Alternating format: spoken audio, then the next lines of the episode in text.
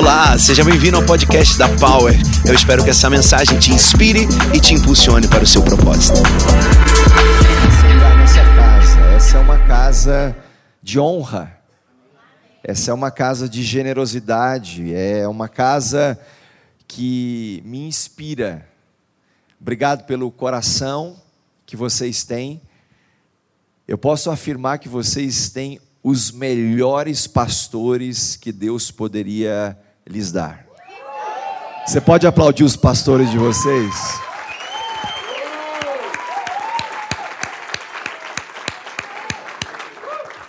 Eles são lindos, um coração lindo, uma mente brilhante. Eu estou muito feliz e honrado por estar aqui. Deixo um abraço da nossa igreja na cidade de Tubarão, sul do Brasil, e espero de alguma maneira poder abençoar a sua vida com aquilo que Deus tem feito na nossa realidade, ok? Eu quero te apresentar minha família. Sou casado com Andréia há 15 anos, estamos há 19 juntos. E por incrível que pareça, eu sou cada vez mais apaixonado por ela. Quanto mais tempo passa, mais eu a amo. Aliás, assim deve ser sua família, o seu casamento. Ei, você nasceu para dar certo. O tempo todo. Você não é uma obra do acaso. Você não é um acontecimento da história por um simples imprevisto. Você foi gerado por um propósito. O seu casamento foi criado para um propósito. Deus não une pessoas, Deus une propósitos. Eu casei com a Andréia por um propósito. Fruto do nosso casamento, o Arthur de 11 anos e o Vitória de 2. Estou amando estar com vocês, mas empolgado para revê-los amanhã. Que eu sou apaixonado pela minha família. Aliás, eu sempre levanto uma bandeira, a bandeira da família. A sua família, ela foi constituída para dar certo. Você pode me seguir nas redes sociais, Facebook, Instagram, arroba Marcelo Cruz e no Twitter, PR Marcelo Cruz. Como diz meu amigo pastor Carlito Paz, pode me seguir que eu sigo Jesus. Você está em casa, fique bem tranquilo. Você não vai ver nada assustador lá. Tá bom? Passa comigo um vídeo aqui, por gentileza, para a gente entrar nesse tema mentalidade vencedora. Esse é o melhor tempo, essa é a melhor hora. Se esse é o melhor tempo e essa é a melhor hora, chegou a hora de Deus fazer algo novo na sua vida. Abra comigo sua Bíblia, na primeira carta de Pedro, capítulo 1, verso 13. 1 Pedro 1, 13. Ou então ligue aí o seu aplicativo. 1 Pedro, capítulo 1, verso 13. Você pode acompanhar comigo aqui no multimídia sobre o tema mentalidade vencedora. Esse é um dos principais temas que eu amo falar. Eu amo falar sobre uma vida vitoriosa. Eu amo falar sobre uma vida poderosa. Eu amo falar sobre aquilo que, ou dentro de uma perspectiva bíblica, é, como Deus nos enxerga e o nosso comissionamento para viver uma vida acima da média. 1 Pedro capítulo 1, verso 13, apenas o versículo 13, diz assim: Portanto, estejam com a mente preparada, prontos para agir, estejam alertas e coloquem toda a esperança na graça que lhes será dada, quando Jesus Cristo for revelado. Pai, muito obrigado por essa palavra é lâmpada para os nossos pés, luz para o nosso caminho. Obrigado por essa manhã de glória, de poder. Obrigado por essa manhã linda. Obrigado porque hoje tão cedo a sua misericórdia já foi renovada sobre as nossas vidas. Mas nós sabemos, cremos e nos movemos até aqui porque acreditamos que Deus tem uma palavra para o nosso coração. Fala conosco uma vez mais em nome de Jesus. Amém? Aleluia. Ei, Jesus não nos deu autoridade, poder, para a gente sentar num banquinho e só esperar o arrebatamento chegar, não é? Isso no mínimo seria chato, monótono, completamente desconectado da missão. Viver assim é acordar todas as manhãs e ter uma atitude derrotista. Mas você não nasceu para isso. Então eu quero te desafiar nessa, nessa manhã a, a, a acender hoje mesmo a lâmpada da verdade. E essa lâmpada da verdade, ela vai iluminar, diga comigo assim: iluminar, coloca a mão na sua cabeça. Iluminar todas as áreas obscuras do meu cérebro, para que eu tenha uma mentalidade vencedora. Aleluia! Uma mentalidade vencedora. E com isso eu passo a ter uma percepção de futuro completamente diferente, porque eu, eu olho para a palavra e eu descubro que eu sou embaixador do reino. É como um diplomata. Como é que vive um diplomata? Qual seria a melhor maneira de um diplomata cumprir a sua missão? Você há de convir comigo que um diplomata cumpre da melhor forma a sua missão quando ele está fora do seu país. É ou não é? Quando ele está fora de casa. A Bíblia fala em Mateus 6, na oração do Pai Nosso: Pai Nosso que estás nos céus, santificado. A palavra santificado é reverenciado, exaltado, glorificado. Eu me dobro. Pai Nosso que estás no céu, santificado, reverenciado, exaltado seja o teu nome. E a continuação é: venha a nós o teu reino, seja feita a tua vontade. Aonde? Na terra, diga assim comigo, aqui, no meu dia a dia, na minha casa, na minha família, no meu trabalho, amanhã na minha segunda-feira, porque o meu problema, meu irmão, não está no domingo, eu não me preocupo com domingo, mas na janela de segunda a sábado. Pai nosso que estás no céu, santificado seja o teu nome, venha a nós o teu reino, seja feita a tua vontade, assim na terra como no céu. Eu não sou daqui, eu sou de lá. Mas a melhor maneira de eu cumprir a minha missão é estando aqui. É fora do meu país, porque o Senhor me chamou para uma missão.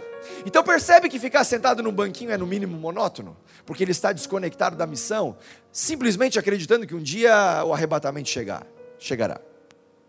Eu sou muito mais efetivo quando eu estou fora da minha realidade. Estar na igreja no domingo é, é maravilhoso, é power. Mas é empoderador o seu domingo para a sua janela de segunda a sábado. Você olha para um efetivo da polícia, ele só é efetivo quando ele está em missão, na rua, fora de casa, fora do quartel, cumprindo com o seu chamado. Quando eu estou em casa, é porque eu estou de folga. Quando eu estou em casa, é porque eu estou de lazer. O diplomata, quando ele está em casa, é porque ele já cumpriu sua missão. Ei, você está aqui nesse domingo porque você já cumpriu a sua missão da semana passada, mas hoje ela está começando uma nova missão. Para a sua melhor semana, porque ela ainda está por vir. Então, meu irmão, olha para mim, chegou a hora de você trocar as suas vestes. As vestes de velório, achando que essa vida é chata, monótona, por um vestido de noiva. Maranata, hora vem, Senhor Jesus. Mas é assim, eu estou preparado, é a qualquer hora, mas enquanto esse evento não acontece, eu continuo cumprindo a minha missão. Porque a minha mentalidade é vencedora. Então, querido, é hora de colocar uma nova veste e gerar uma expectativa pela festa. E o noivo está vindo para uma noiva vitoriosa, que está trazendo o reino de Deus à terra, e não para uma igreja que está correndo, acuada pela porta dos fundos, e o diabo entrando com os dois pés pela porta da frente. Essa não é a igreja que nós encontramos na Bíblia. Essa é uma interpretação equivocada da palavra de Deus eu olho para a igreja e eu acredito que a igreja tem que humildemente se colocar no seu lugar e estufar o seu peito e saber a que reino pertence. É uma mentalidade vitoriosa. Nós somos a igreja de Lucas 10, 19, que diz: Eu dei a vocês autoridade para pisarem sobre cobras e escorpiões e sobre todo o poder do inimigo. Ei, nada, diga comigo, nada lhes fará dano. Você sabe o que significa a palavra nada no original grego? Nada é nada. Nada lhes fará dano.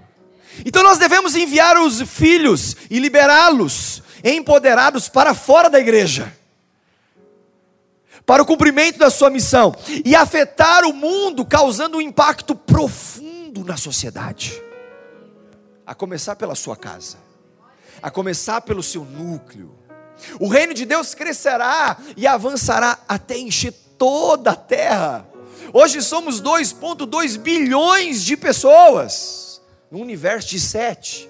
Há muito chão pela frente, mas nós já somos a maioria. Se você quiser apostar numa coisa, aposte na igreja, porque as portas do inferno não prevalecerão contra ela. Se você tiver que apostar numa única coisa, aposte na igreja. Não aposte na Apple, não, aposte no Walmart, não aposte na Microsoft. Tudo passa. Quem diria que a Kodak um dia passaria e não é que passou? Eu estava indo a São José dos Campos e eu vi na fábrica da Kodak, aluga-se galpões. Passou. O futuro chegou, a Kodak não viu e alguém pegou. Você consegue imaginar um futuro sem a Apple? Naturalmente falando, não. Mas inclusive ela, a Bíblia diz que tudo passa. Mas a igreja não vai passar nunca. Você faz parte do time mais vitorioso dessa terra. Aleluia! A igreja se levantará em unidade, maturidade e glória antes da volta de Jesus. Você sabe como que isso vai acontecer? Através de pessoas comuns, improváveis, iguaizinhas a mim e a você. Iguaizinhas. Romanos 8,19 diz: A natureza criada aguarda com grande expectativa que os filhos de Deus sejam revelados. os filhos de Deus sendo revelados. Então, amigo, Deus te chamou para liderar a igreja de Cristo. Deus te chamou e é Ele quem remove as suas frustrações. Você teve frustração com o irmão? Você teve frustração com a família? Você teve frustração com alguém? Não importa, Jesus remove as suas frustrações.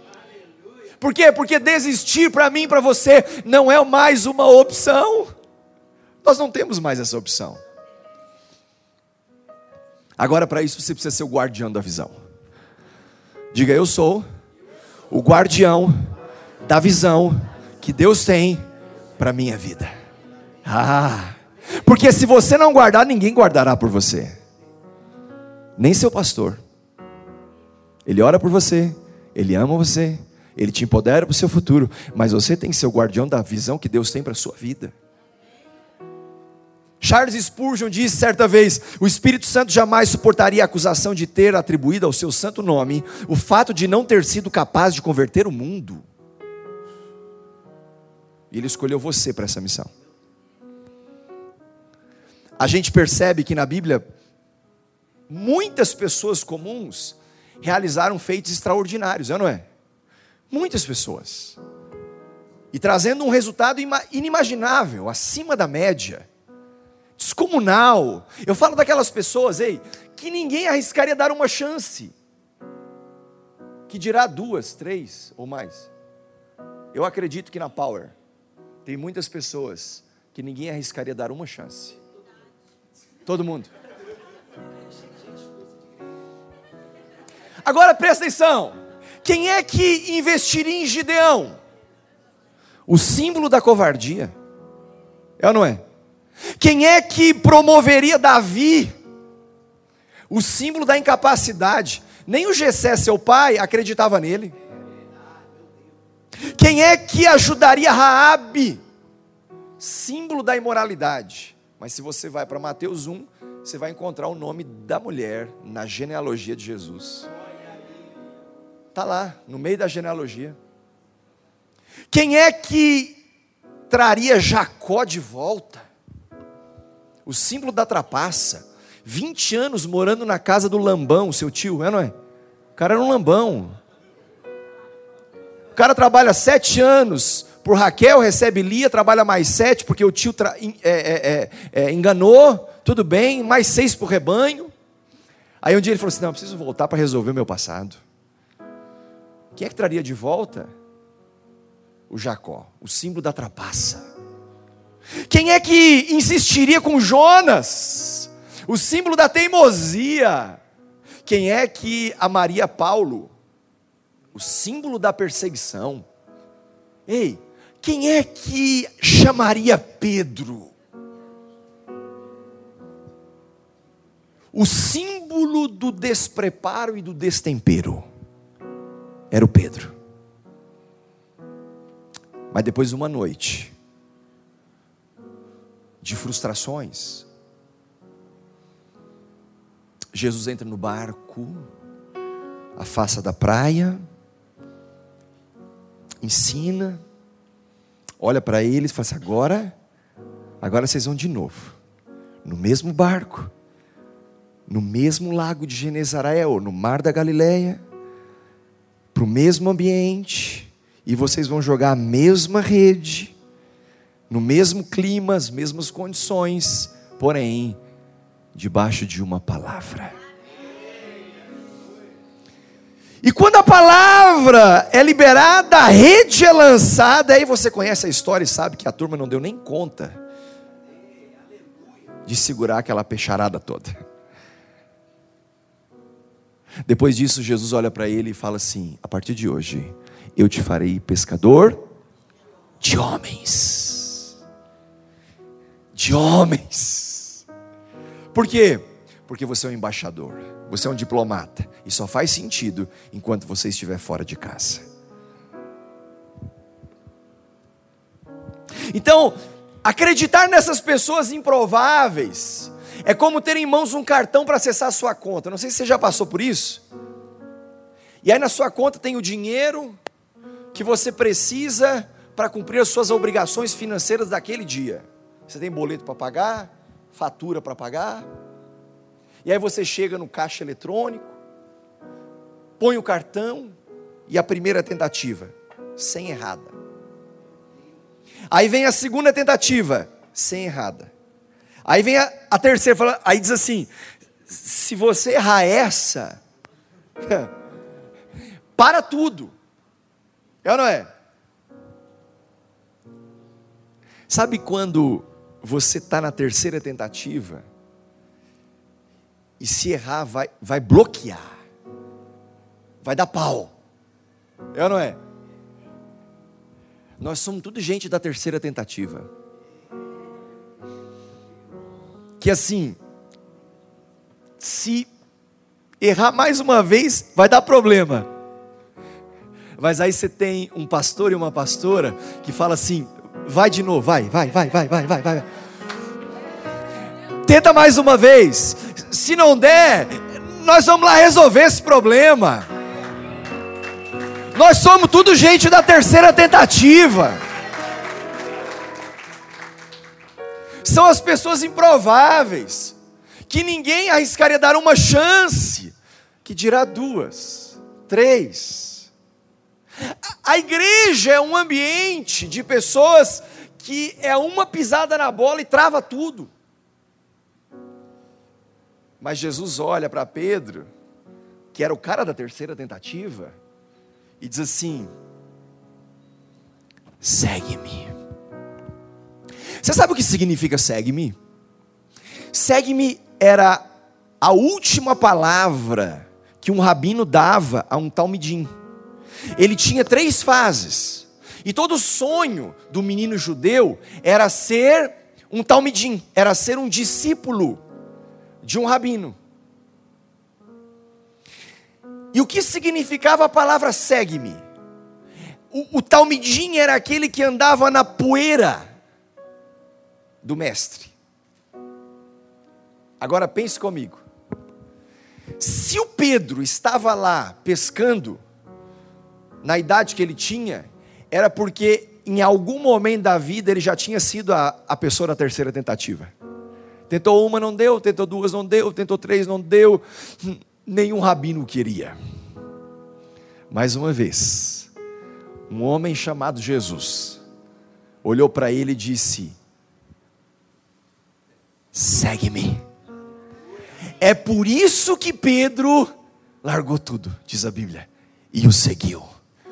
Porque aquela frase, aquela palavra soou nos ouvidos de Pedro como alguém que disse: Eu acredito no seu futuro. Mas a sua mentalidade, ela precisa ser transformada. Há, uma, há um consciente coletivo de tolerância com aqueles que todo mundo quer, é não é? Com aqueles que todo mundo quer, todo mundo tolera ou pouco ou nenhuma tolerância com os improváveis. Os improváveis são os camaradas da terceira tentativa, e aí ninguém tolera. Mas é intrigante ver Deus levantando pessoas que não seriam nunca uma opção. E essa é uma das coisas mais fascinantes da Bíblia. Eu volto com você para 1 Pedro 1,13 que diz: Portanto, estejam com a mente preparada, prontos para agir, estejam alertas e ponham toda a esperança na graça que será dada a vocês quando Jesus Cristo for revelado. Ei, quem escreveu isso? O Pedro. Bob Goff diz que o amor não registra erros. Precisamos fazer as pazes com o nosso passado antes de podermos fazer amizade com o nosso futuro. O Pedro é esse camarada da terceira tentativa que fez as pazes com o seu passado. E você lê a primeira carta de Pedro e vai perceber que ele está de bem com o seu presente, prontinho para correr para o seu futuro. Ele resolveu para dar um passo de fé. O Dan McCollan disse que você está andando na velocidade da sua obediência. Você sempre está andando na velocidade da sua obediência. Aí você olha para o Pedro, sabe aquela história que alguém olha e fala assim: Nossa, esse cara cresceu do nada. Já viu isso? E pior, diz assim: deve ter droga no meio. As pessoas vão olhar para você e vão dizer assim: Como é que esse cara, de onde que ele surgiu? Esse cara apareceu do nada. Não, do nada para você. Mas ele passou pelo processo. Porque quem paga preço determina coisas. Só quem paga preço determina coisas. Então vamos lá. Qual o segredo para viver vitoriosamente? O que, que Pedro descobriu que eu também preciso descobrir, que você também precisa descobrir? Qual foi a lâmpada acesa dos cômodos do cérebro de Pedro? Eu quero te dar quatro aspectos importantes para você ter uma mentalidade vitoriosa. Primeiro, prepare a sua mente. Prepare a sua mente. Para você ter uma mentalidade vitoriosa, prepare a sua mente. Verso 13, só a primeira parte diz assim: portanto, estejam com a mente preparada com a mente preparada. Você sabe que a tão renomada e conceituada Universidade de Harvard, a mais antiga instituição de ensino nos Estados Unidos, foi consagrada ao Senhor pelos puritanos. Interessante, não? No dia 8 de setembro de 1636. Os alunos estavam chegando para o seu primeiro dia de aula, cheios de gratidão por fazer parte desse grande propósito da escola que dizia promover o aprendizado e perpetuá-lo à posteridade, temendo muito deixar um ministério iletrado às igrejas quando os nossos atuais ministros jazerem no pó. Uau! Então todos os alunos proclamavam orgulhosamente o símbolo e o lema de Harvard. Que significava, ou que dizia Veritas Cristo e Eclésia, ou a verdade para Cristo e a igreja. Até o dia que o governo de Massachusetts estabeleceu Harvard e diz e fez de Veritas Cristo e a Eclésia, ou a verdade para Cristo e a igreja, o lema dessa instituição. Só que 200 anos depois, no seu bicentenário, essa Veritas Cristo e Eclésia, ou a verdade para Cristo e a igreja, foi mudada de Veritas ou para Veritas, que significa apenas verdade. Naquele momento, historicamente, estava sendo alterado o DNA de uma verdade que havia sido relativizada. Instituições como Harvard e tantas outras instituições de ensino surgiram, sabe para quê? Para treinar os cristãos, para preparar a mente dos cristãos e se envolverem com o mundo a partir de uma mentalidade bíblica. Ludwig von Mises disse: inovadores e gênios criativos não podem ser criados em escolas. Eles são exatamente as pessoas que irão desafiar o que a escola os ensinou. Hoje nós vivemos uma era, um tempo, em que as universidades se tornaram antros de distorção da verdade. Mas nós precisamos preparar a igreja para voltar para o monte da educação com a sua mente preparada e afetar e provocar uma mudança cultural e bíblica nesse ambiente. Nós somos chamados para conquistar o monte da educação. Em Tubarão, nós temos há 10 anos o Colégio Legado. Começamos com 12 alunos. Hoje são 360 alunos. Seremos 500 em final de 2020, concluindo a primeira etapa do ensino fundamental 2, com educação por princípios através do método Mackenzie de ensino, porque acreditamos que o monte da educação precisa ser conquistado outra vez. E quem vai fazer isso? O governo? Não. As ONGs? Não. A igreja. A igreja tem esse papel. Então, para você viver com uma mentalidade vitoriosa, em segundo lugar, fique pronto para agir. Você tem que estar preparado. Você tem que estar atento ao movimento de Deus, ao movimento do Espírito Santo. Você vem para um culto como esse, a cada domingo, é, é uma palavra, é um apontamento, é uma frase, é, é, é uma dica, é um insight. Você sabe que o insight dura até dois minutos. Você está dormindo, de repente você acorda com um insight, para tudo, escreve, anota. Aquela pode ser uma visão do seu futuro. Então fique pronto para agir.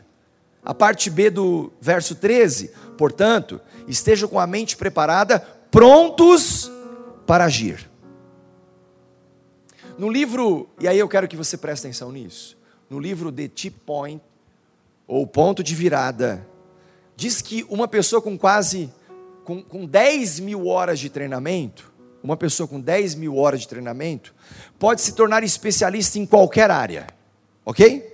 10 mil horas de treinamento.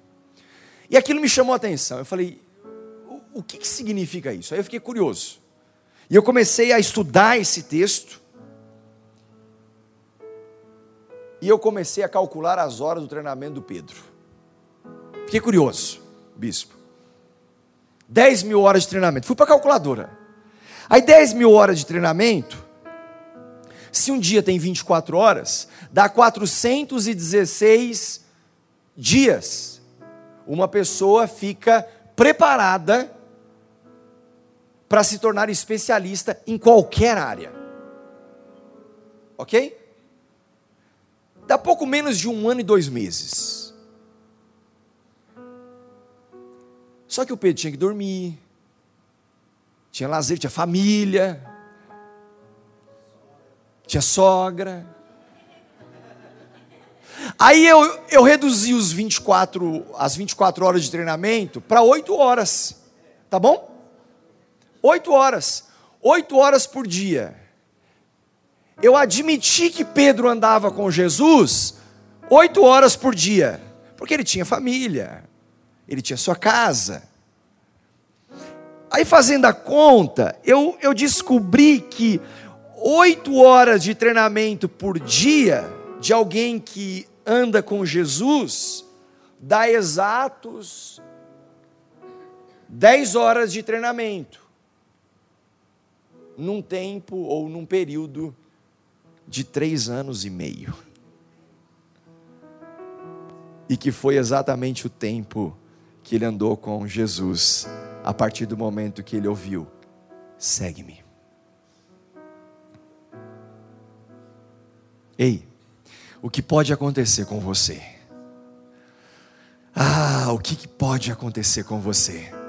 Ah, o que pode acontecer com você? A partir do momento que você ouve o segue-me e você deixa tudo para trás e se dispõe a passar pelo processo de treinamento com Jesus a qualquer preço. Ei, entenda, fique pronto para agir. E aí você olha para a Bíblia e você vai descobrir o que acontece com o improvável que aceita o processo e é levado ao topo. Quando você se exercita especificamente em um assunto, você cria um caminho por onde a criatividade e a sabedoria jorram. Pela repetição dos exercícios, dos novos hábitos, da mudança e assim por diante. 10 mil horas de treinamento, três anos e meio, oito horas por dia, você se torna de um improvável para uma pessoa imparável, especialista. Em outras palavras, não há limites para quem tem uma mentalidade vencedora. Não há. Eu tenho visto a declaração do bispo. O impossível para Deus não existe. É ou não é? Para viver uma mentalidade vencedora, em terceiro lugar, calcule os riscos. Sim. Primeiro você prepara sua mente, está pronto para agir, mas você tem que calcular os riscos. Você não pode ser inconsequente. Você não pode ser irresponsável. É por isso que aqui a gente não faz promessas. A gente só te conta as promessas que já estão feitas. Não é sobre nós. Aliás, nunca foi. É sempre sobre Ele. Porque Ele não é homem para que minta, e nem filho do homem para que se arrependa. Aquele que prometeu é fiel para cumprir. Aleluia! Então calcule os riscos. Verso 13, a parte C. Portanto, estejam com a mente preparada, prontos para agir, estejam alertas. Calcular os riscos não é viver com medo do inevitável. Não. Mas calcular os riscos é perceber e eliminar o evitável. O evitável você pode eliminar. Você pode evitar o pecado. Ninguém pode obrigá-lo a pecar. Não adianta você pecar e botar na conta do diabo. Tem hora que ele vai olhar e falar assim: Mas isso aí também sou eu. Não, isso aí foi você. Porque era o evitável. A Bíblia diz que nós devemos fugir da aparência do mal. A Bíblia diz resistir ao ao diabo. Não é, não é, não são as pessoas. Não, não é resistir ao seu amigo. Não é resistir ao seu líder de célula. Porque um dia ele te confrontou no amor. Os amigos estão preocupados com o seu presente. Mas quem vive paternidade está preocupado com o seu futuro. É com o seu amanhã.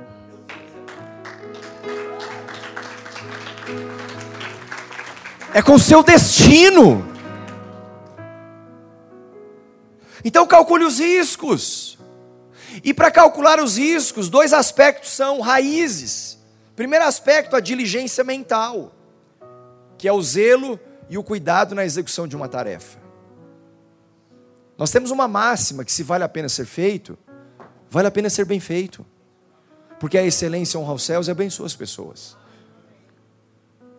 E também uma disciplina moral, além da diligência mental, uma disciplina moral, que é justamente dominar o evitável. Eu não posso dominar o evitável por você. Seu pastor não pode dominar o evitável por você. Seu líder de célula não pode evitar, é, é, não, não pode dominar o evitável por você.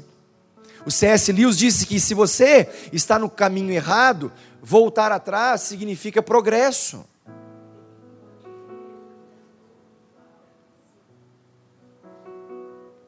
O G.K. Chesterton disse que na beira de um precipício só há uma maneira de seguir adiante.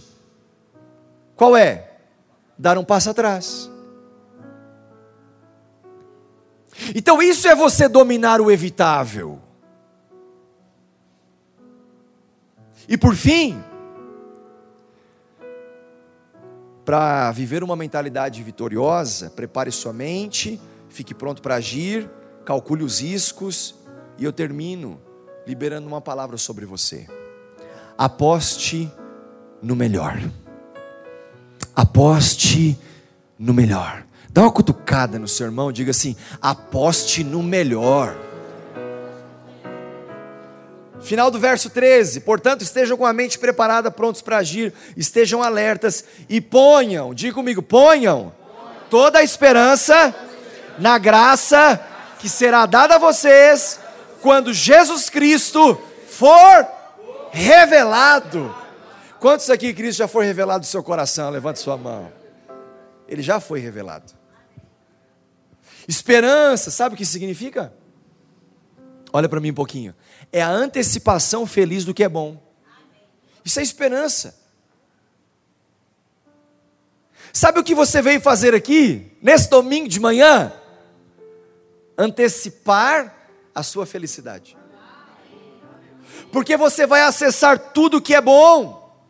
Sabe, querido, numa cultura natural, ficar feliz e se alegrar com aquilo que aconteceu é o caminho que as pessoas geralmente trilham. Mas isso qualquer pessoa faz. Ela comprou um carro novo, ela se alegra. Legal, conquistei. Ela namorou, está começando um namoro legal. Aconteceu, ela se alegra, ela está feliz. É, é, ela, ela teve um aumento de salário, ela está feliz. Agora eu quero ver você ficar feliz antes de acontecer. Isso é esperança. Sabe por quê? Porque a palavra bíblica para esperança é medida em uma alegria que se expressa antes que haja qualquer coisa para se alegrar.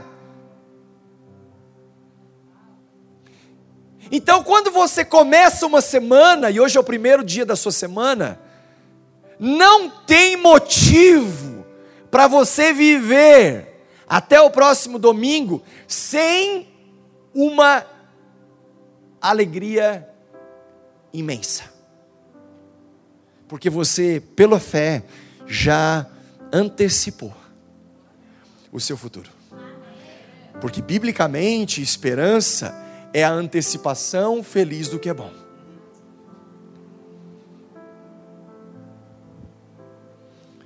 E eu termino concordando com o veredito do F.W. Chase, que ele diz que nenhuma epístola conseguiu captar tanto do Espírito de Jesus como 1 Pedro. Nenhuma de alguém que viveu e empoderou a igreja a viver também uma mentalidade vencedora. De alguém que pega um camarada bruto como Pedro, que no aperto já foi logo cortando a orelha do Malco, é ou não é? Deixa comigo. Resolver a parada. Aí daqui a pouco ele está lá com Jesus,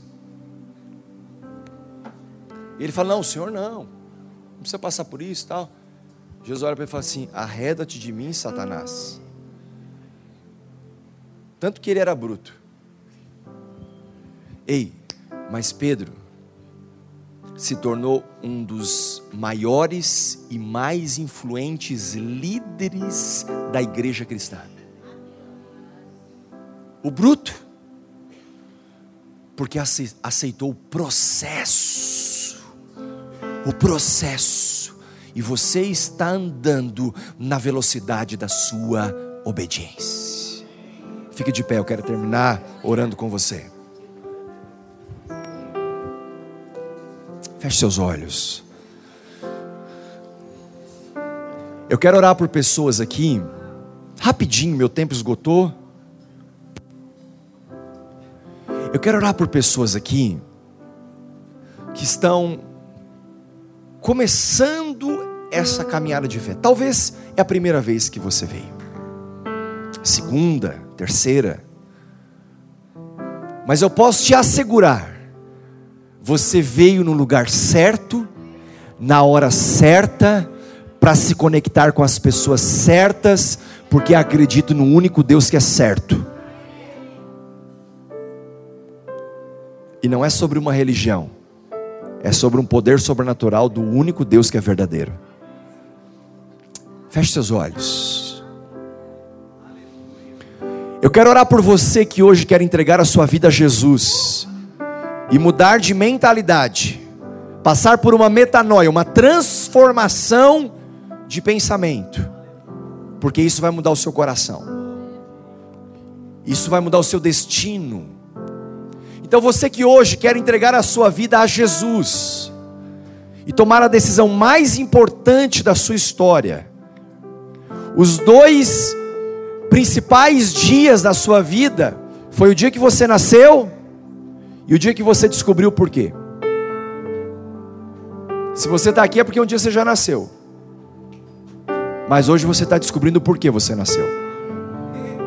Eu quero orar por você. Então você que hoje quer entregar a sua vida a Jesus, aonde você está, levanta uma das suas mãos, eu quero te abençoar. Tem alguém aqui? Deus abençoe, Deus abençoe, Deus abençoe. Deus abençoe, Deus abençoe, Deus abençoe, Deus abençoe, Deus abençoe, Deus abençoe, Deus abençoe, Deus abençoe, Deus abençoe. Ou você quer se reconciliar com Cristo e a igreja? Levante sua mão, quero te abençoar. Deus abençoe, Deus abençoe. Feche seus olhos. Eu convido toda a igreja. Se é power, tem que ter poder. Se é power, tem que ter pressão. Se é power, se é brotherhood, tem que ter força. Então eu queria que você, que levantou sua mão, colocasse a mão no seu coração e toda a igreja repetisse comigo, dizendo assim: Pai, mais uma vez, Pai, obrigado pela tua palavra poderosa.